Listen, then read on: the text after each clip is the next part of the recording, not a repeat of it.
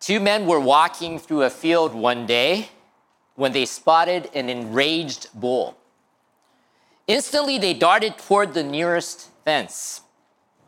The storming bull followed in hot pursuit, and it was soon apparent they wouldn't make it.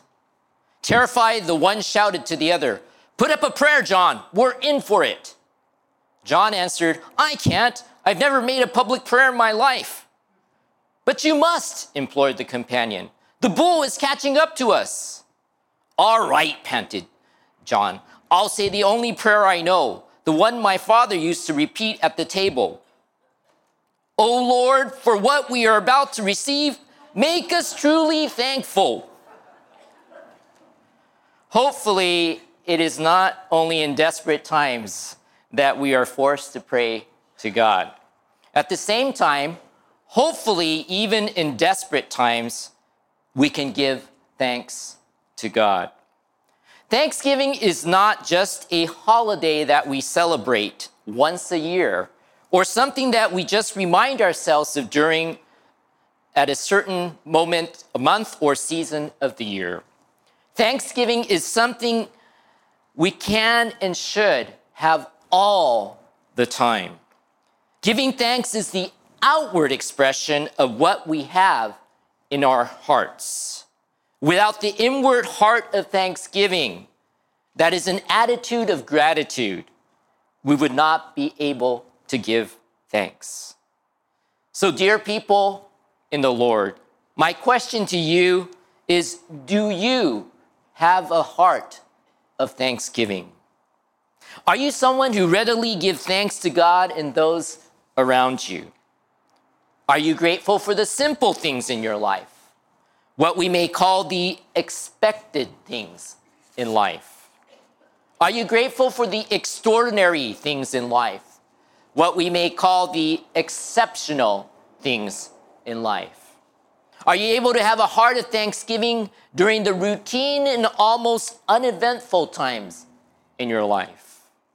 Are you able to have a heart of thanksgiving during the special and truly momentous times in your life? Are you able to maintain a heart of thanksgiving during the difficult and painful seasons in your life? This morning, I want to talk about how to cultivate and nurture a heart of thanksgiving. Psalm 118 24 says, this is the day which the Lord has made. Let us rejoice and be glad in it. Did this verse come to mind when you got out of bed this morning? How we begin the day often sets the tone for the rest of the day. Pastor Okura reminded us in his message last Sunday that we receive countless blessings from God every morning. Lamentations 3 22 to 23 reminds us of this. It says, Because of the Lord's great love, we are not consumed, for his compassions never fail. They are new every morning. Great is your faithfulness. Indeed, if we could remember God's love and compassion and faithfulness when we wake up every morning, we should be able to rejoice in the Lord and the day which He created. Every morning I wake up thanking God for a good night's rest. I thank God for the roof over my head, protection from the elements, a pillow to rest my head on, a warm blanket, and a comfortable bed.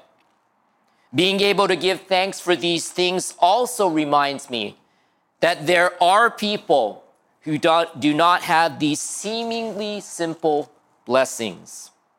As it gets colder, I am especially reminded of the homeless and to pray for them. Remembering that having a roof over my head and a warm bed to sleep on is due to God's love and compassion toward me fills me with thanksgiving. More importantly, though, I thank God for his presence in my life which means provision, protection, and peace. As I look beyond God to the people around me, I give thanks to God for my family, my extended family, and the church family. It is interesting that being thankful is not determined by what we have or how much we have. There are plenty of people who are thankful with very little, and there are people who are dissatisfied with a great many blessings. The example of Job in having lost basically everything is amazing. After lo- having lost his 10 children and all of his livestock, he was able to declare, Naked I came from my mother's womb, and naked I will depart. The Lord gave, and the Lord has taken away. May the name of the Lord be praised. What Job did was that he rejoiced in the Lord. There was no way that he could have, at that moment, found joy in his circumstances, but he found joy in the Lord. His confidence was in the Lord, and therefore he was able to praise the name of the Lord. It is as Pastor Okura reminded us through his message last Sunday, through David's example, that no matter what the circumstances, we can give praise to the Lord from the depths of our soul. Psalm 103, 1 through 2 says, Praise the Lord, my soul, all my inmost being, praise his holy name. Praise the Lord, my soul, and forget not all his benefits. Forget not all his benefits. In Job's case, the Lord gave and the Lord took things away. But he understood the benefits he had were given to him by God. He remembered these things, and therefore he was able to praise the Lord. This morning, I want to encourage us on this Thanksgiving Sunday to rejoice in the Lord. Our Thanksgiving begins with God. And if we cannot find joy in God, then most likely we will not be able to find joy in anything. The reason for this is because everything in our life changes except for God. As there are seasons in a year, there are seasons in our life. As the leaves change color in the autumn time, the hues in our lives change at different times. However, through all the days, weeks, months, and years throughout our lifetime, God does not change. Through the various seasons in our life, the good and bad times, times of sorrow and joy, God does not change. His love and compassion for us never fails, and He remains faithful. Thus, thanksgiving flows from our joyous relationship with God. That is why Paul exhorted the believers in Thessalonica rejoice always, pray without ceasing, in everything give thanks, for this is God's will for you in Christ Jesus. Paul exhorted the believers in Philippi in a similar manner. Rejoice in the Lord always. Again, I will say, rejoice. Let your gentle spirit be known to all men. The Lord is near. Be anxious for nothing, but in everything by prayer and supplication with thanksgiving. Let your requests be made known to God. And the peace of God, which surpasses all comprehension, will guard your hearts and your minds in Christ Jesus. Finding joy in the Lord should bring us calm. That is a gentle spirit. Finding rest in God's answer to our prayers and supplication. Thus, we can offer everything by prayer and supplication with thanksgiving because we have the joy of knowing the Lord. And we know that He is loving compassionate, and faithful. We are able to give thanks because we can rest and rejoice in the Lord's care of us. And this should provide us with his peace. It is a peace that God provides us because of our joyous relationship with him. And such peace guards our hearts and our minds in Christ Jesus. It protects us from the anxieties and discontent and grumblings of the world. Our lives would indeed have the peace of God if we would rejoice in the Lord always, pray without ceasing, and continually give thanks to the Lord. I really appreciate the word meanings that are found in the Japanese kanji characters. Gratitude in Japanese is the word kansha. As Pastor Okura pointed out last Sunday, it is made up of two kanji characters, kan, and the word uh, feel, and sha, which is to apologize. In English, we use a phrase to owe a debt of gratitude. And this is the essence of the word kansha. And in reality, we do owe a great debt of gratitude to God for his innumerable blessings he has poured out upon each of us. And the greatest blessing he has provided for us is eternal life through the sending of his son, Jesus Christ. Paul described this blessing to the believers in Corinth in this manner for you know the grace of our Lord Jesus Christ, that though he was rich, yet for your sake he became poor, so that you through his poverty might become rich. You may ask, in what way have we become rich? We were once slaves to sin and condemned to live eternally apart from God. We were once confined to the domain of darkness and separated from the light of God. In a sense, we were spiritually homeless and did not have a place where we could find true rest. Paul described the blessing to the Colossian believers in this manner For he rescued us from the domain of darkness and transferred us to the kingdom of his beloved Son in whom we have redemption, the forgiveness of sins. Jesus has redeemed us. Our sins have been forgiven. We are no longer slaves to sin or confined to the domain of darkness. We are no longer homeless or without a place to rest. We are now made children of God and thus citizens of the kingdom of God's Son, Jesus Christ. All because of God's grace, that is his gift, we have become spiritually rich and are now made kingdom people. Indeed, we owe a debt of gratitude to God for what he has done for us. To grasp the greatness of this gift, let me share with you what Jesus told his disciples concerning this great blessing of eternal life together with God. This is in Luke chapter 10, 17 through 20. It says, The 70 returned with joy. These were the disciples that were sent out. The 70 returned with joy, saying, Lord, even the demons are subject to us in your name. And he said to them, I was watching Satan fall from heaven like lightning.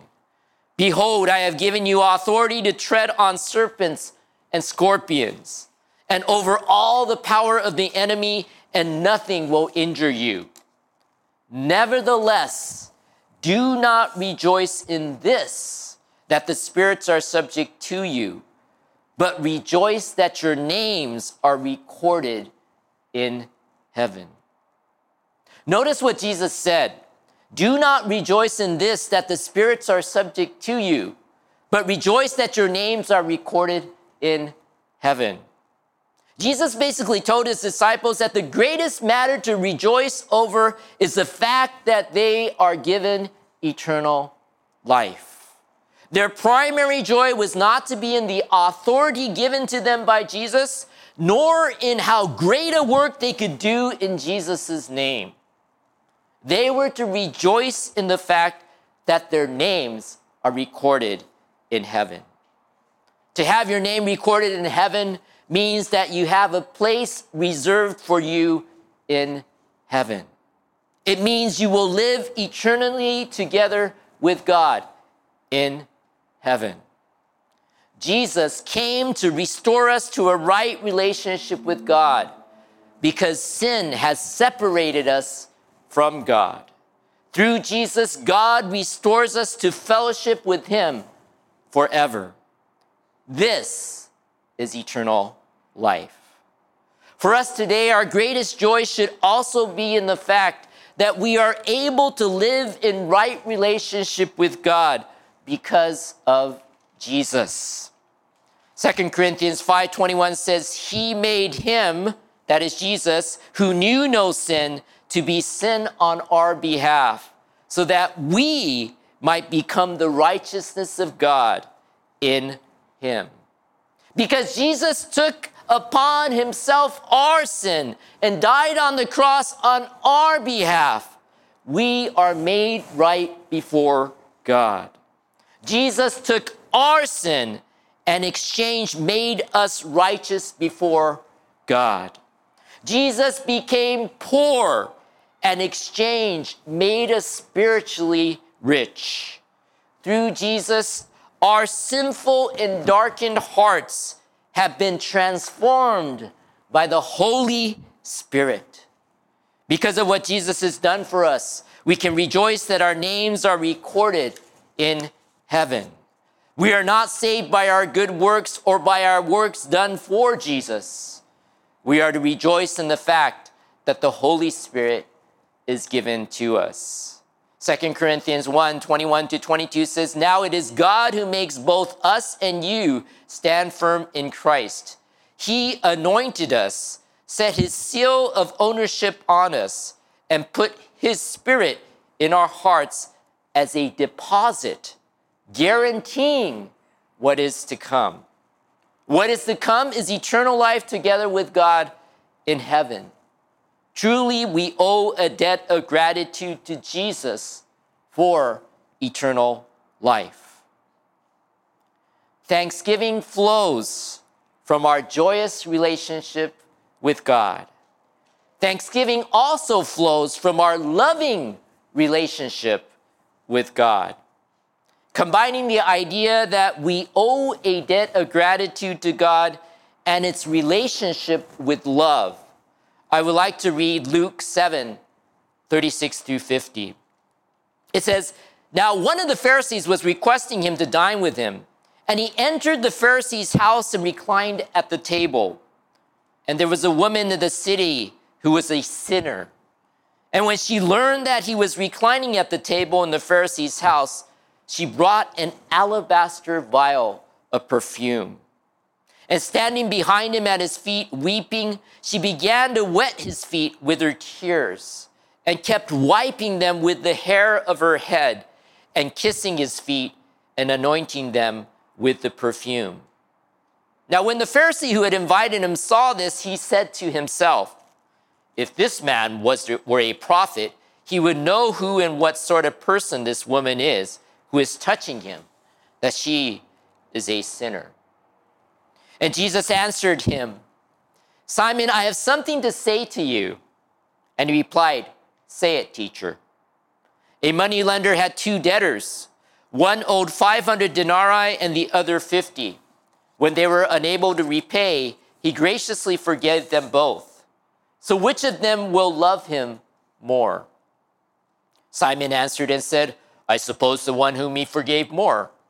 And he said to him, You have judged correctly. Turning toward the woman, he said to Simon, Do you see this woman? I entered your house. You gave me no water for my feet, but she has wet my feet with her tears and wiped them with her hair.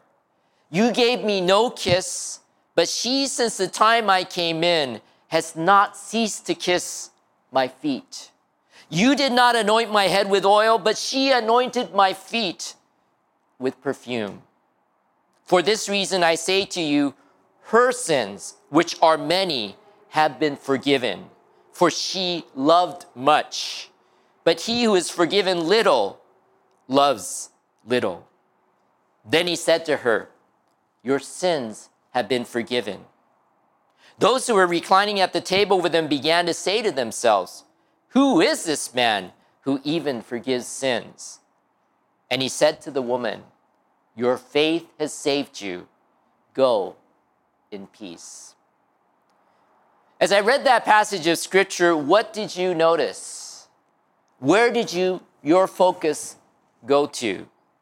Did you focus on the woman and what she did for Jesus? Standing behind Jesus at his feet, weeping, wetting his feet with her tears, and wiping them with the hair of her head, and kissing his feet and anointing them with perfume. Did you focus on Simon and his attitude toward the woman and Jesus?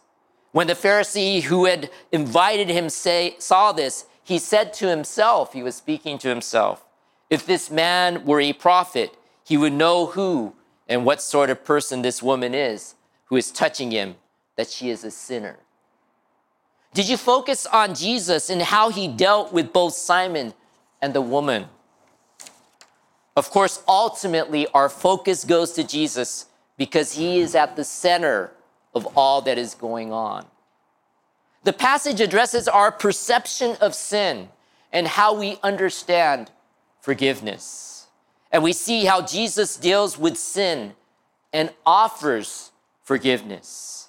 We see Simon who sees the woman as a sinner and Jesus who isn't put off by this sinner.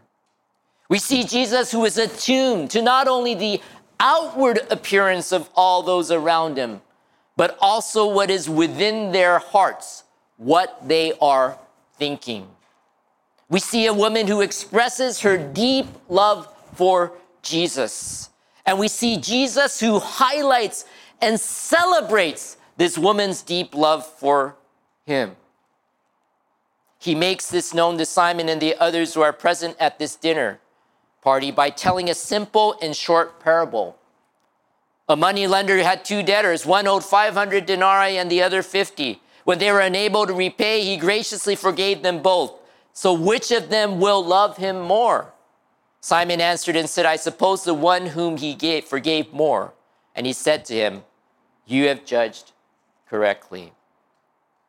Jesus then points out how the woman loved him more because she knew how great her sins were and thus knew how much forgiveness she needed. Jesus concluded his assessment of the situation by stating, For this reason I say to you, her sins, which are many, have been forgiven, for she loved much. But he who is forgiven little loves little. Jesus then proceeded to say to the woman, Your sins have been forgiven, and your faith has saved you. Go in peace. In the aftermath of all this, we see the response of Simon, the other Pharisees. Those who were reclining at the table with him began to say to themselves, Who is this man who even forgives sins? I believe the beauty of this passage of scripture is in the fact that not only did Jesus celebrate the woman's love for him, but that the woman recognized her sinfulness and need for forgiveness and that Jesus could forgive her. In other words, this woman heard the call of her Savior and Shepherd, and she responded to him in faith. Jesus himself said in John 10 14 through 16, I am the good shepherd, and I know my own, and my own know me, even as the Father knows me, and I know the Father. And I lay down my life for the sheep. I have other sheep which are not of this fold. I must bring them also, and they will hear my voice, and they will become one flock with one shepherd. The woman's faith in Jesus saved her. She was given eternal life. She was brought into the fold of heaven. Her love showed her true understanding that she owed a debt of gratitude to Jesus. Indeed, we all owe a debt of gratitude to God for what he has done for us through the sending of his son, Jesus Christ. A thankful heart is filled with love for God. And the more we love God, the more will be our thanksgiving offered up to Him. Gratitude for forgiveness. We have been redeemed through Christ's sacrifice on the cross for our sins. Gratitude for righteousness. We have been reconciled to God into a right relationship with Him through the righteousness of Christ. Gratitude for holiness. We have been restored to live as God created us to be. That is, as holy people by the Holy Spirit given to us. Thus, let us rejoice in Him and give thanks. Let our love for God overflow into thanksgiving. We truly do owe a debt of gratitude to God for the gift of eternal life given to us through His Son, Jesus Christ. Let us therefore rejoice always, pray without ceasing, in everything give thanks, for this is God's will for you in Christ Jesus. In closing, I want to share with you the background story to the song we will be singing for our song of response. The lyrics to the song, Now Thank We All Our God, were written by Martin Rinkart. Martin Rinkart was a pastor who lived in the city of Eilenburg, Germany, during the first half of the 17th century, in the midst of wars and famine and pestilence. During one especially oppressive period, Rinkart conducted up to 50 funerals a day as a plague swept through the town and as the 30 Years' War wreaked its own terror on the people. Among those whom Rinkart buried were members of his own family. Yet during those years of darkness and despair, when death and destruction greeted each new day, Pastor Rinkart wrote 66 sacred songs and hymns. Among them was the song, Now Thank We all our God. As sorrow crouched all around him, Rinkart wrote, Now thank we all our God, with hearts and hands and voices, who wondrous things hath done, in whom his world rejoices. Who from our mother's arms hath blessed us on our way with countless gifts of love and still is ours today. Rinkart demonstrated a valuable lesson for us all. Thankfulness does not have to wait for prosperity and peace. Thankfulness rests in the heart of those who have the joy and love of knowing God. It is always a good time to thank and praise God for the wondrous things He has done. Let us pray. Dear gracious Heavenly Father, 恵み深い父なる神様、 we praise you for your great love and compassion and faithfulness. 私たちに対する神様の偉大なる愛と憐れみ、そして誠実さのゆえにあなたを褒めたたえます。We thank you for sending your son Jesus Christ to die for our sins. 御子イエス・キリストを送り、私たちの罪のために死なせてくださったことを感謝します。We truly owe a great debt of gratitude to you for Jesus' great sacrifice in bringing about our salvation. イエス様が大きな犠牲を払って私たちの救いをもたらしてくださったことに本当に大きな恩義を感じています。We truly thank you for the eternal life you give to us through faith in Jesus. イエス様を信じる信仰によって 私たちに永遠の命を与えてくださることを心から感謝します。We thank you for your continued good work in us through the Holy Spirit at work in us. 私たちのうちに働いておられる精霊を通してあなたの良い働きが続けてなされていることを感謝します。We thank you for our family and friends that we can share life together with. 私たちが共に人生を歩むことができる家族、友人を与えてくださったことに感謝します。Please be with those who are away from family and who are living alone. どうか家族と離れている人、一人暮らしの人と共にいてください。Please help them to experience your loving and comforting presence. どうか彼らがあなたの愛と慰めの臨在を経験することができるように助けてください。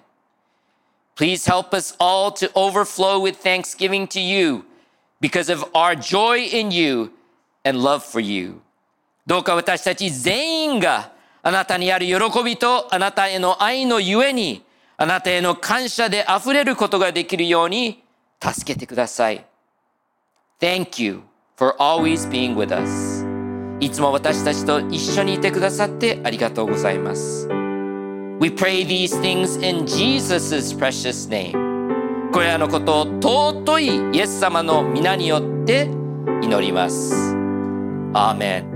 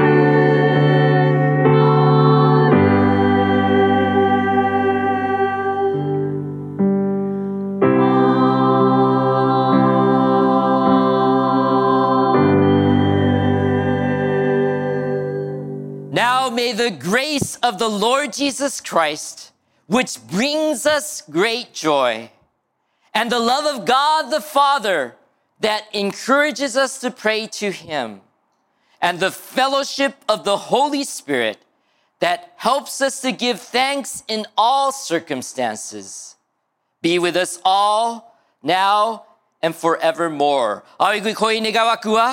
私たちに大いなる喜びを与えてくださる主イエス・キリストの恵みと、私たちに祈るようにと励ましてくださる父なる神様の愛と、私たちがどんな状況にあっても感謝できるように助けてくださる精霊の交わりとが、私たち一同と共に今も後もよよ限りなくあらんことを 아멘.